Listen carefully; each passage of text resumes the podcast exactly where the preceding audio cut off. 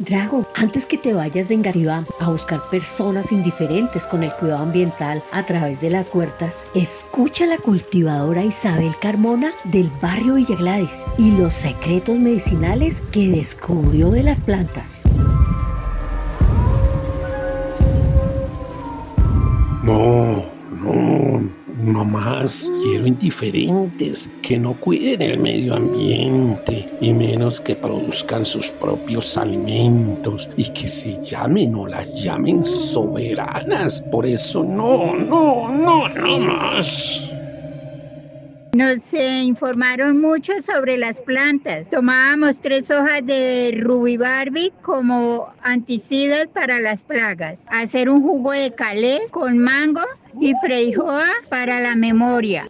La salvia para la tensión. Eh, para la varices, col. El árbol de el sauce llorón nos sirve para, lo sacan lo que es la aspirina, que sirve para el dolor de cabeza. Lo de la gastritis, hacer el jugo de calabaza, de esa bien bichecita.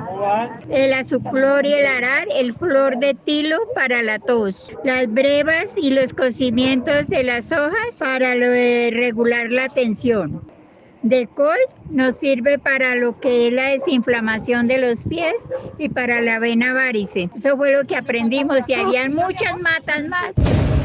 Ya sé. Mejor buscaré todas esas plantas medicinales que curar el cuerpo y el alma. Todo, una a una, las destruiré.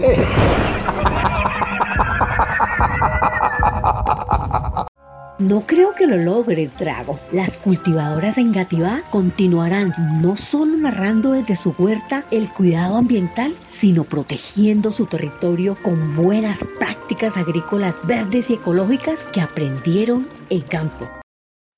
Programa Distrital de Estímulos para la Cultura 2023. Alcaldía Mayor de Bogotá.